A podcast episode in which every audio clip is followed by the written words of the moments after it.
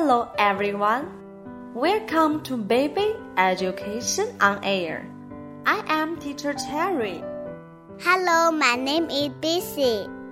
Hello, my name is Tina.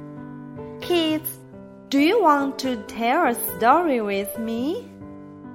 Yes, I do. Today, we will tell a story about two mice the country mouse and the city mouse.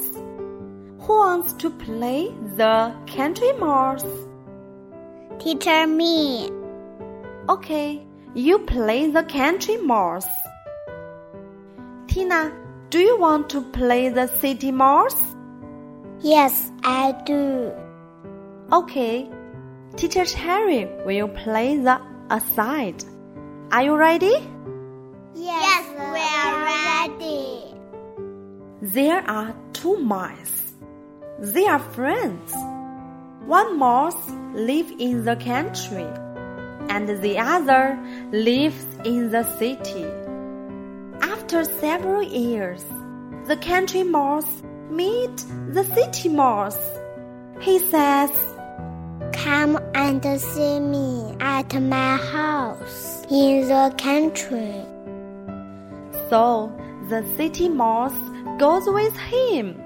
The city mouse says, A food is not good. The house is not good.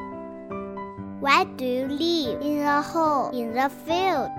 Come and live in the city with me. You can live in a nice stone house. You can eat nice food. So the country mouse goes to the horse of the city mouse.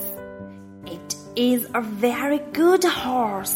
The food is really nice.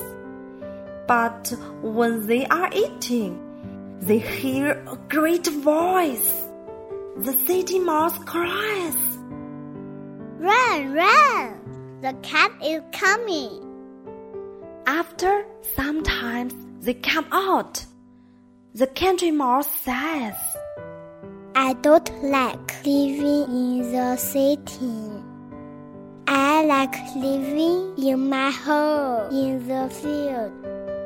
It's nicer to be poor and happy than to be rich and afraid.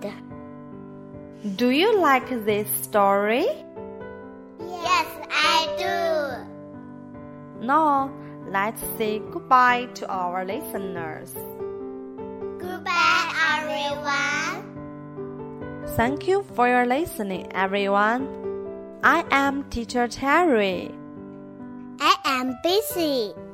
I'm Tina. See you next time.